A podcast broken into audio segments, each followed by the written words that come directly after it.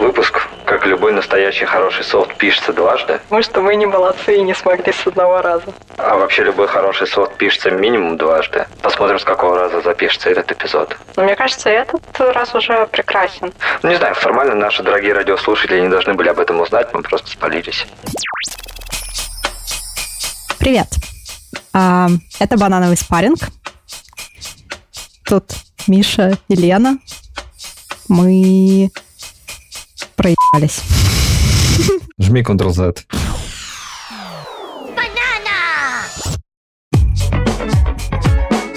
Привет. Это банановый спарринг. Тут Миша и Лена. И у нас теперь есть банана. О, Нет, черт. Банана! Бандана банана. бандана банана. Что это? Где это? Это бандана с надписью Bandit Like Banana. И если мы наберем 100 прослушиваний, можно будет увидеть фотографию ведущего в этой бандане в нашем телеграм-канале. Эй, я, я, я тоже не видела. Так и я тоже. Мы же еще не набрали. А, черт, ладно, давай расскажем, что мы тут вообще делаем. Мы тут пытаемся разобраться, как устроен мир. У меня вообще всегда была проблема, мне в детстве говорили, не говори глупости, а мне очень хотелось. Вот, наконец дорвалась. Короче, мы разбираемся с глупыми вопросами, Миша на них отвечает умными ответами, а я просто сижу. Я считаю, что это ужасно. В детстве нужно иметь возможность говорить глупости. Когда еще, коль не в детстве говорить? Особенно глупости. Поэтому я очень рада, что мне сейчас 5 лет, и я могу это делать. Я очень рад, что у меня есть возможность э, с такой прекрасной ведущей потренироваться, объяснять сложные вещи, которые я сам не знаю, простыми словами, которые мне приходится искать, и так, чтобы меня понимали. Мы молодцы, мне кажется. Мы молодцы. Всего добились. Что сегодня обсудим? Сегодня обсудим такую вещь, как скорость. И вот прям сразу скажи мне, ты сейчас сидишь, идешь, летишь, движешься, едешь Еду-то я точно. не крышей. Ну, почему ты спросил вообще? Я же на стуле, видишь? Видишь? Кстати, строго говоря, нет, потому что камера смотрит чуть выше, но да, я вижу спинку. Но в целом, я бы сказал, что мы только что поставили один из очень старых экспериментов, или точнее наблюдений о том, что когда люди сидят на стульях, они не могут понять, как они сидят. Окей, и они движутся? Они движутся, да, но они не могут понять, насколько быстро они сидят, потому что очень важно прикинуть, а относительно чего ты сидишь на стуле. А относительно чего я сижу на стуле? Но в первую очередь относительно стула. Ну вот, например, ты же можешь сидеть на стуле относительно солнца со скоростью 30 км в секунду, а можешь сидеть на стуле относительно стула со скоростью, ну, скорее всего, 0 км. Даже, может быть, даже в час, даже не секунду. И вот здесь вот это относительно, оно начинает проявляться. Окей, это относительно как у Эйнштейна в теории относительности или как относительно? Это как у Эйнштейна в теории относительности, это тоже корень, тоже слово относительность. Кстати, на английском, если что, мы говорим relative, то есть у нас появляются релятивистские эффекты, например, в речи, и это то самое относительность. И это очень похоже на анекдот про нюанс, только наоборот. В анекдоте про нюанс у нас как бы одно и то же событие, но у него разный контекст, и поэтому оно имеет разную окраску для героев. Когда мы говорим о чем-то относительном, мы берем одно и то же событие и начинаем рассматривать его в разных системах отсчета. И в зависимости от того, насколько мы хитро или правильно это сделаем, у нас будут появляться всякие интересные эффекты. Стоп. Что такое система отчета? Это что угодно.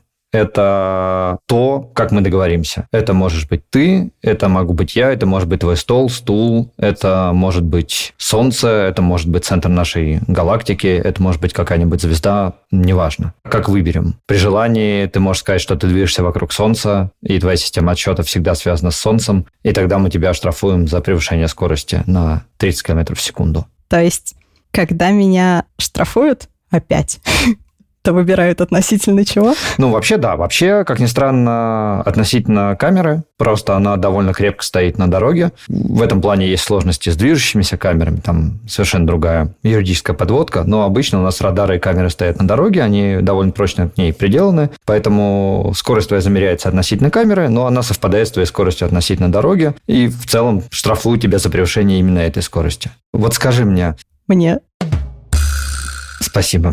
пожалуйста. Так вот скажи мне, как прилежный водитель, вот ты сидишь в машине, она запаркована, вокруг, там, я не знаю, ничего не делаешь, читаешь книжку, просто смотришь по сторонам, и вдруг внезапно на тебя набрасывается припаркованная за твоей машина, ты ее в зеркале заметила. Вот она по отношению к тебе, чего для тебя будет делать?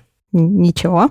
Ну, да, она к тебе не приближается, не удаляется, вы вместе стоите относительно дороги, она не движется относительно тебя, она не движется относительно дороги, она к тебе не приближается, не удаляется, ты к ней тоже. То есть вам норм. Теперь представь, что вы точно так же едете по автобану. Вот ты там едешь свои 200 на автобане. Мои 200 на автобане. Обожаю. И за тобой точно так же едет машина. Те же самые 200. Окей. Она к тебе не приближается, не удаляется. Угу. То есть как будто бы запаркована. Совершенно верно. Она будет выглядеть э, для тебя так же, как будто вы стоите на парковке. То есть вместе вы лупите 200, получаете штраф за превышение знака 120, но относительно друг друга вы не движетесь. И Точно так же, сидя там на своем стуле, ты можешь подбрасывать мячик, к примеру, и ловить его. Он у тебя будет из руки вылетать, падать в руку, все нормально. Если ты будешь делать то же самое в машине, которая равномерно едет по автобану, не разгоняется, не тормозит, и будешь подбрасывать мячик, он точно так же у тебя будет из рук вылетать наверх, и падать обратно. Более того, если за тобой едет другая машина, которая к тебе не приближается, не удаляется, и смотрит, как ты в своей машине подбрасываешь мячик, для нее это будет выглядеть точно так же, как если бы вы стояли на парковке и ты подбрасывал мячик. И, строго говоря, ты летишь вокруг Солнца довольно равномерно и подбрасываешь мячик и ничего не меняется. Ты подбрасываешь мячик, он летит у тебя всегда довольно одинаково, и неважно, ты сидишь на стуле, ты сидишь в сидении машины, которая едет равномерно, ты сидишь в сидении машины, которая едет равномерно по автобану, которая на земле, которая летит вокруг Солнца и так далее. Это работает тогда и только тогда, когда ты движешься равномерно. А когда я начинаю ехать неравномерно? Когда ты начинаешь ехать неравномерно, происходит всякая прикольная фигня, ты начинаешь ощущать ускорение и прочее, но в чем идея? Идея принципа относительности, того самого, который породил нам корень относительно, она как раз в том, что все фундаментальные физические законы выглядят одинаково во всех системах отсчета, когда ты движешься в них равномерно, прямолинейно. То есть неважно относительно чего ты рассматриваешь то или иное физическое событие, если ты рассматриваешь его относительно разных систем отсчета, но при этом все они движутся равномерно и прямолинейно, то это событие будет выглядеть одинаково. Зависит что-то из этого, насколько быстро я еду? Зависит очень многое, и это как раз то, что изучает специальная теория относительности. То есть есть обычная, а есть специальная. Есть общая теория относительности, есть специальная теория относительности, а есть вообще до всего этого были... Относительная теория относительности. Относительная теория относительности, да. А до всего этого были, в общем-то, законы механики Ньютона, которые были чуть проще, чем теория относительности. Они не учитывали скорость, с которой ты можешь двигаться. А давай про скорость света. Давай. Что это? Почему вообще света? Ну, на самом деле, она не Света, она скорее... Наташа. Ну, вообще, это максимально допустимая скорость распространения электромагнитного излучения, гравитации, причинности, информации, чего угодно. Некая скорость, превысить которую в нашей Вселенной пока считается невозможным. Обидно.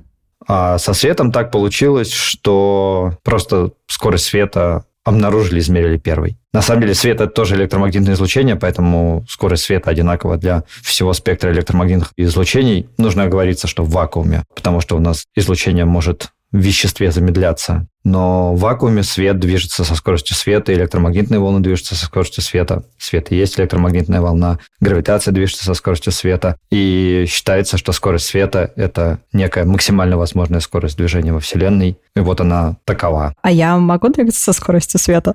Да, но нет. Ты можешь начать к ней приближаться, и там будут возникать очень интересные эффекты. В какой-то момент, чем быстрее ты будешь ехать, тем с каждым для каждого следующего превращения твоей скорости тебе нужно будет побольше энергии. Чтобы набрать каждый следующий там метр в секунду, сантиметр в секунду и так далее, тебе нужно будет все больше и больше и больше энергии. Чем ближе ты будешь подбираться к скорости света, тем еще больше нужно будет энергии. И там мы начинаем говорить о бесконечностях в какой-то момент ты можешь ответить, что всегда можно докинуть еще чуть больше энергии. А с другой стороны ответит, что нужно столько-то и еще чуть больше. Ну да, а с другой ответят, что нужно еще больше энергии, а потом еще больше, еще больше. И по факту, чем ближе ты будешь к скорости света, тем больше у тебя будет масса, тем больше у тебя будет общая энергия движения, которая отличается от твоей энергии покоя. И это та самая Е, которая равна МЦ квадрат. То есть чем выше твоя скорость будет, тем ближе ты к ней будешь приближаться. И в итоге тела с массой теоретически не наскребут до скорости света. Безмассовые частицы, как раз вот, например, фотоны света движутся со скоростью света. Очень сложно. Ну, тут есть еще более интересные стрёмные штуки. Например, скорость света в некотором роде абсолютно, Считается, что ничего не может двигаться быстрее скорости света, но не только в этом ее абсолютство. Она абсолютно еще и в том, что не может возникнуть ситуации, которая кажется нам совсем логичной, в которой скорость света будет превышена. Ну, то есть, представь, что у тебя в руках такие странным образом модифицированные ножницы, которым примотали по лазерной указке. Бесконечно мощной лазерной указке с идеальной фокусировкой. Ну, вот это наркомания, окей. Типа светит до бесконечности. Угу. Вот прям сколько надо, до туда досветит. Угу. И на очень большом бесконечном расстоянии от этих ножниц есть великолепный экран, который отражает все, что мы в него высветим, прям так, отлично отражает. Типа 100% будет видно. Вот казалось бы, что если мы отнесем этот экран довольно далеко и начнем у наших воображаемых световых ножниц сводить и разводить концы, то в какой-то момент как будто бы лучи этих ножниц по экрану должны начать двигаться быстрее скорости света. Ну, это не сработает, сразу скажу. И почему это не сработает? Ну, это не сработает, потому что сам свет до этого экрана будет лететь со скоростью света, и быстрее он до тут не долетит. Поэтому он пока до тут долетит со скоростью света, обратно долетит со скоростью света, то есть так не сработает. Но если мы поменяем эти ножницы на их материальную модель, то есть сделаем их бесконечно длинными, бесконечно прочными, там, нерастяжимыми и так далее, тут сработает. Да, то есть, казалось бы, можно, о, у нас концы действительно могут превысить скорость света. Угу. И тут сработает. Ну, как бы нет. Отбросим то, что мы не можем создать такие ножницы. Допустим, каким-то чудом создали. Ну, прям они реально должны быть длинными. Но сделали. Как только их концы начнут приближаться к скорости света, с ними начнет происходить та же самая фигня. То есть нам нужно будет все больше и больше и больше энергии на то, чтобы их сдвинуть, и длиться это будет до бесконечности, нам нужно будет до бесконечности больше энергии, чтобы они приблизились к скорости света, и это работало бы, но мы их сдвинуть не сможем.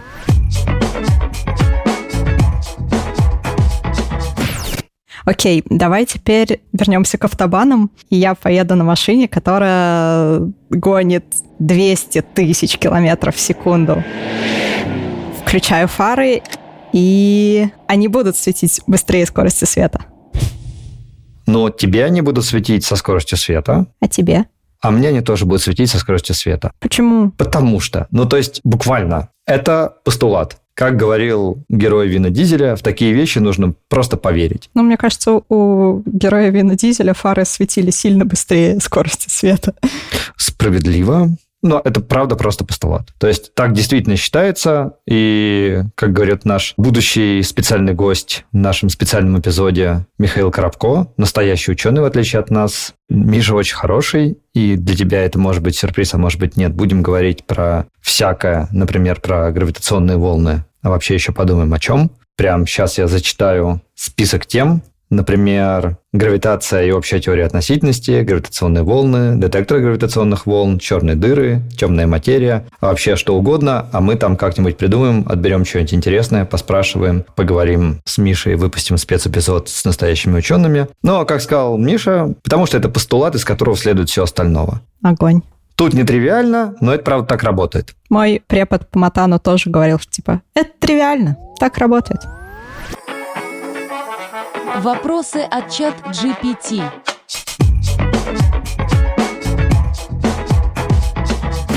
Ладно, раз так работает, то, может быть, спросим у чат GPT, как ему там работается. Давай спросим. Попросила чат GPT задать э, мне глупые вопросы. Он это сделал. Если я съем пиццу перед телевизором, то куда останется запах? Таков вопрос. Я попробую ответить быстро, но коротко. Как ни странно, если речь о каком-нибудь достаточно старом LT-телевизоре, в котором довольно сильные электростатические поля возникают и прочее, он может работать как вот эти модные ионные вентиляторы от Dyson, типа безлопастные и прочее, и вокруг него может чуть-чуть, наверное, шевелиться воздух. Ну, плюс он нагревается, и всегда на телевизором теплый воздух будет подниматься наверх, поэтому если грамотно съесть пиццу перед ним, то запах может вполне себе телевизором куда-то направиться. Окей. Он может направиться куда-то в пределах комнаты или там... Ну, грубо говоря, что идея того, что телевизор может сыграть роль маломощного вентилятора, она возможна. Она не очевидна, но возможна. Окей, почему вода мокрая? Блин, я хотел этому целый эпизод посвятить. Э, Сделаем, окей. Мне кажется, не все так просто, потому что нужно будет разобраться, что мы определяем как мокрость. И я думаю, там начинает играть какую-то роль, как люди воспринимают смачиваемость кожи водой, потому что может быть жидкость более похожая на воду, но которая не будет смачивать нашу кожу, и тогда мы не будем воспринимать ее как мокрую, или будем воспринимать ее как-нибудь иначе. Короче, тут есть над чем подумать быстрее, чем за 0 секунд. Окей, хорошо. А почему коты любят коробки? Это тоже может быть отдельный эпизод. Я не знаю, но действительно любят. Некоторые песики тоже. Мы когда куда-нибудь уезжаем и раскладываем чемодан, песик тоже забирается в чемодан и сидит там. Может быть, им нравится чувствовать на кончиках вибрисов или шерсти чего-нибудь осязаемое и знать, что они окружены с этой стороны. К ним точно никто не подберется, и им от этого норм наверняка. Ну да, в целом, скорее всего, это что-то про безопасность. Можно ли загрузить музыку на морскую звезду? Ну, совсем чуть-чуть всегда можно. Можно попробовать аккуратно, не травмирующим образом нанести на морскую звезду насечки какие-нибудь, которые потом считать, как примерно на пластинках. Ну, то есть как-нибудь можно, просто может быть не очень много. И чтобы способ был не очень насильственным. Окей, хорошо. Загрузили музыку на морскую звезду. Теперь про коров. Если бы коровы могли летать, куда бы они летали? Я думаю, туда, где им можно было бы как следует поесть. Коровы классные в целом. Меня очень разочаровали швейцарские коровы, они оказались не фиолетовыми. А почему они должны были быть фиолетовыми? Ну, на милке они фиолетовые. Ну, на шоколадке. Там всегда фиолетовые коровы. Ну, я понял. Там прямо корова тоже фиолетовая? Я думал, там только цвет упаковки фиолетовый, нет? Не, коровы тоже фиолетовые. Слушай, ну, наверное, они, на них рассеивается солнечный свет хорошо, просто ты не видел их в нужной среде. Тебе вот попалось где-нибудь... Не, вот в разреженной атмосфере, может быть, она была бы по-настоящему фиолетовая, а у Земли уже, ну, вот как вышло, как мы в первом эпизоде разбирали. Понятно. Давай последний. Давай последний. Можно ли допрыгать до Луны на одной ноге? Давай попробуем чуть-чуть шире подумать. Во-первых, есть расстояние до Луны, которое нам там известно с определенной точностью, и ничего не мешает преодолеть его на одной ноге. В принципе, наверное, человек столько не проходит за жизнь, но если задастся целью 100 километров, ну, допустим, мы можем проходить 100 километров в день. Можем проходить 100 километров в день? Можем. Ну, да, но тяжеловато. Ну, с трудом. Ну, давай 50. 50 километров в день, значит, за 10 дней 500 километров, за 1000 дней тогда 5000 километров. До Луны у нас, по-моему, около 400 тысяч километров. Нам понадобится 8 тысяч дней, это в годах 21 год, ну, с поправкой на прыжки. То, что прыгать мы научились, но прыгаем медленнее. Давай возьмем, допустим, 60 лет мы будем прыгать. Но, скорее всего, можем пропрыгать эквивалентное расстояние. До Луны, понятное дело, мы не допрыгаем сейчас, потому что, ну, чуть-чуть между нами нету твердой поверхности. Мы можем начать прыгать в космическом корабле, который повезет нас к Луне. Ну, а мы не можем прыгать просто в, не знаю, в скафандрах? Мы можем прыгать в скафандрах, но не это нас отправит к Луне. Но мы можем просто получить какой-то импульс Земли, полететь в сторону Луны и во время этого полета аккуратно прыгать, так, чтобы у нас каждый прыжок был идеально сбалансированным и компенсировал сам себя, то есть чтобы мы не вносили в нашу систему каких-нибудь лютых других дельта-Ви по разным направлениям, и чтобы мы как летели к Луне, так и летели. Поэтому, ну, строго говоря, ничего не мешает тебе начать прыгать во время своего полета к Луне в какой-нибудь космической ракете, и ты до нее вполне можешь допрыгать. Так неинтересно. Как минимум, ты по Луне сможешь попрыгать с кайфом. А там, кстати, по всей поверхности Луны можно прыгать с кайфом или есть поверхности, ну, типа кратеры? Ну, кратеры есть, но если какая-нибудь поверхность, например, в реголите, где ты прям можешь завязнуть и не сможешь оттолкнуться, хороший вопрос. Геологию Луны я знаю плохо. Что-то мне подсказывает, что, скорее всего, почти по всей Луне ты сможешь прыгать нормально. Окей, значит, надо лететь. Отлично. Но главное не упасть, потому что если упадешь, то встать на поверхности Луны в скафандре будет тяжеловато. В смысле, просто упасть там? Ну, просто упасть. Э, я знаю, что астронавты тренировали прям способ подниматься с поверхности Луны, то есть это была прям процедура. Это не совсем тривиально выглядит. Это как черепахи? Нет, там какой-то последовательность действий, она выполняется. Я даже постараюсь найти прикольное видео, и мы приложим его к этому эпизоду в описании, чтобы можно было посмотреть, как астронавты, напевая всякие песенки и мелодии... Пытаются встать. Ну, скажем так, ведут себя на поверхности Луны чуть более фривольно, чем от них, наверное, хотела бы НАСА. Очень хочу уже посмотреть это видео. Хорошо, значит, оно будет. Мы, молодцы. Чат GPT. Тоже молодец. Надеюсь, ждем в одном из следующих ближайших выпусках Мишу. Еще одного Мишу. Совершенно верно. И следите за анонсами. Новый спецэпизод должен получиться интересным и развесистым. Классным. С вами были Лена. И Миша. И чат GPT. Спасибо. Пока-пока. Пока. Ди-ди-ди-ди-ди-ди-ди-ди. Dee dee dee dee dee dee dee dee.